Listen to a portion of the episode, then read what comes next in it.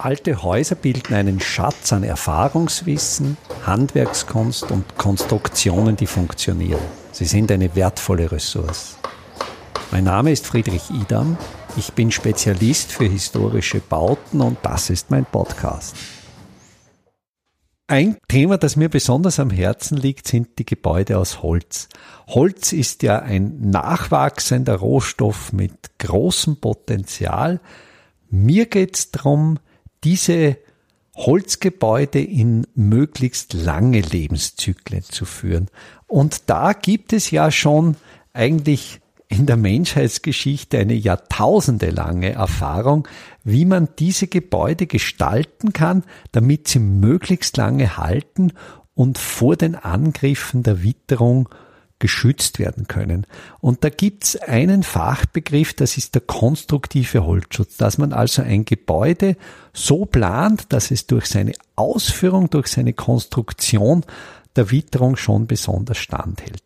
Wenn ich mir jetzt die Holzarchitektur des Mainstreams ansehe, dann sehe ich im Prinzip Holzbauten, die im Regelfall die äußere Gestalt eines Kubus haben wo die Holzelemente stark der Witterung ausgesetzt sind und relativ schnell von holzzerstörenden Mikroorganismen angegriffen werden.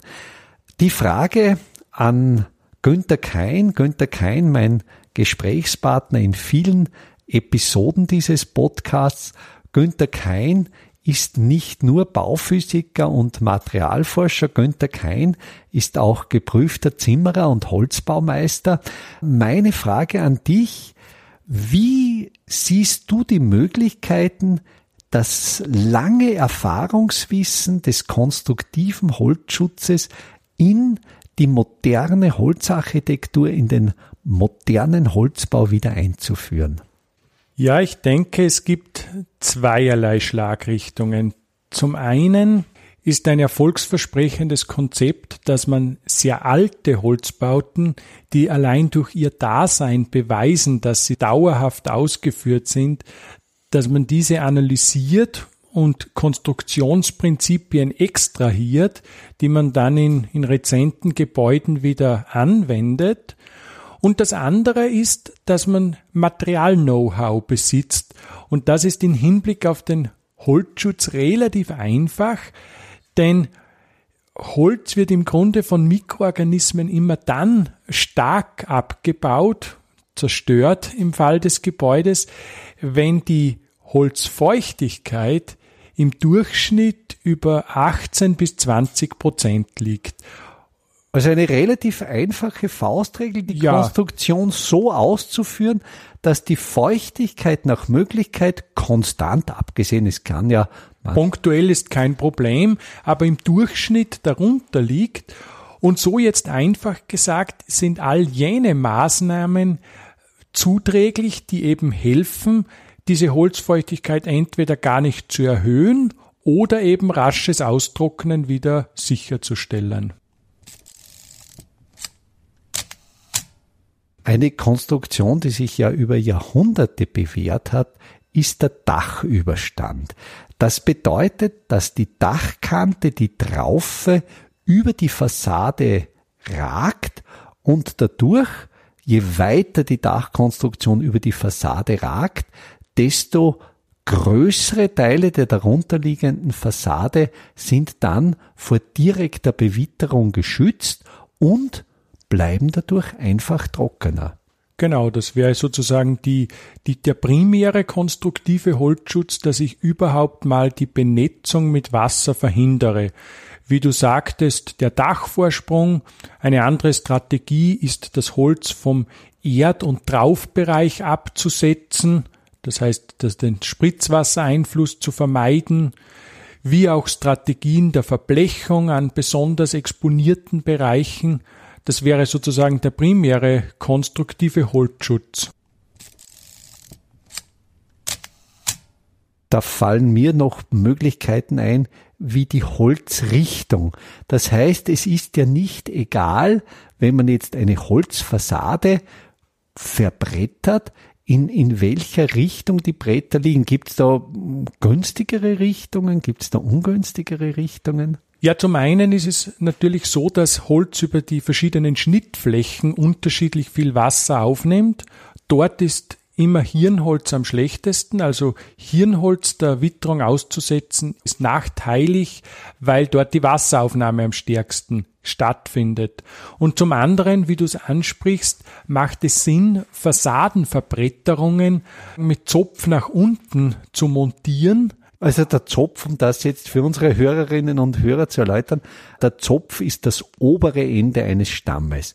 Und so wie das menschliche Venensystem ist auch das Leitzellensystem des Baumes.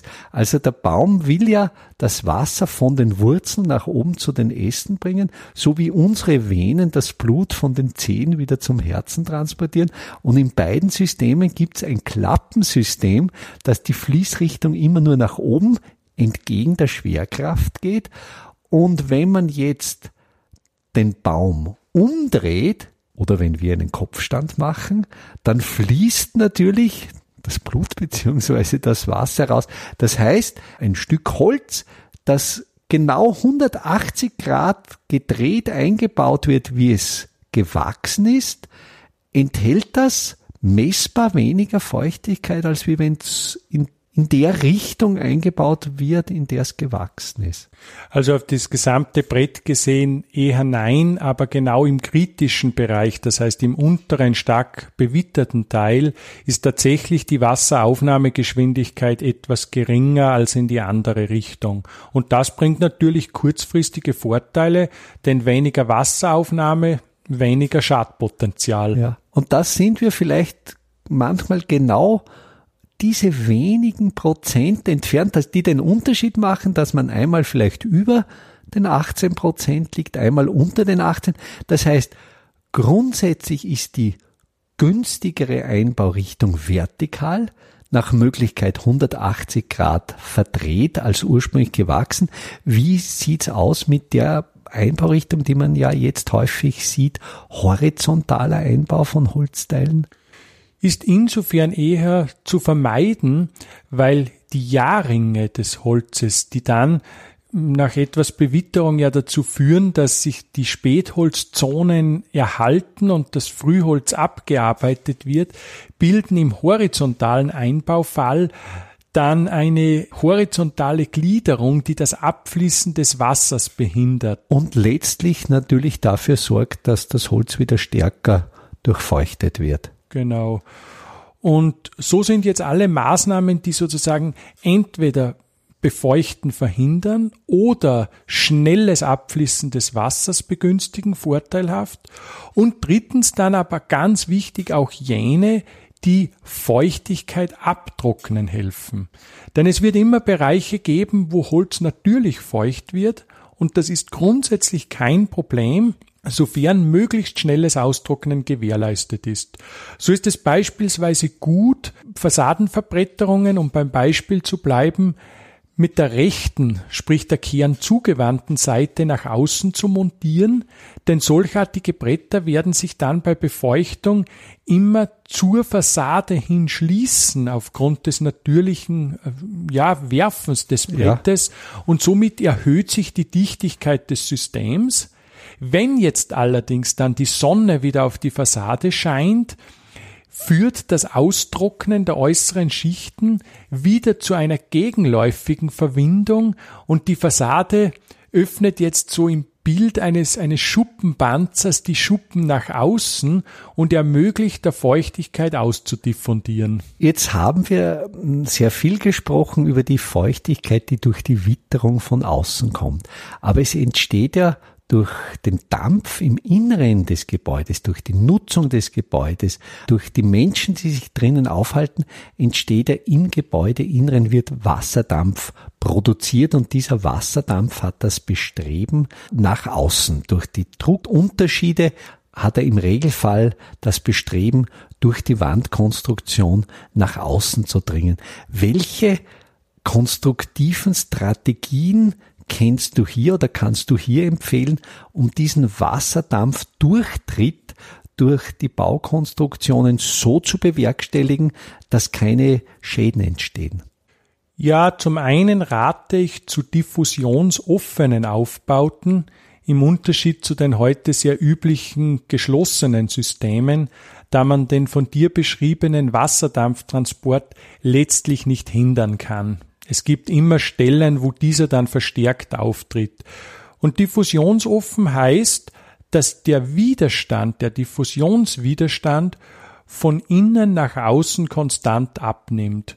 Das führt dann dazu, dass eindringende Feuchtigkeit sukzessive nach außen abdiffundieren kann und sich, je weiter sie nach außen kommt, umso leichter auch tut beim, beim Austrocknen. Das ist das eine. Das bedeutet, man sollte beim Bauen möglichst dampfsperrende Schichten vermeiden. Also man sollte dichte Folien etwa aus Kunststoffen in einem Holzgebäude vermeiden. Das ist jetzt eine Frage der Strategie. Es gibt natürlich auch funktionierende Aufbauten mit diesen Dampfbremsen und Sperren innen. Allerdings hat dies dann zum Nachteil, dass potenzielle Fehlstellen, seien es mangelhafte Verklebungen oder eine Durchnagelung, zu verstärkten Dampfströmen in diesem Bereich führen und dann dort die gefürchteten Bauschäden auftauchen. Während die von vorher skizzierten diffusionsoffenen Aufbauten fehlertolerant sind. Könnte ich denke, zu diesem Thema sind jetzt noch einige Fragen offen geblieben und in der nächsten Episode unseres Podcasts werden wir das Thema des konstruktiven Holzschutzes noch einmal vertiefen. Sehr gerne. Vom 22. bis zum 30. April 2024 wird in Grundlsee wieder Kalk gebrannt.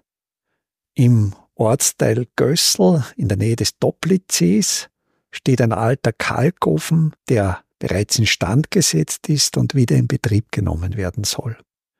Bei diesem Workshop können Sie lernen, wie ein Ofen richtig befüllt wird, vor allen Dingen wie ein Trockengewölbe aufgesetzt wird, um den Ofen auch befeuern zu können. Wir suchen aber auch Leute, die bereit sind, die eine oder andere Schicht, ja, sogar eine Nachtschicht, diesen Ofen zu befeuern. Die Teilnahme an diesem Workshop ist kostenlos.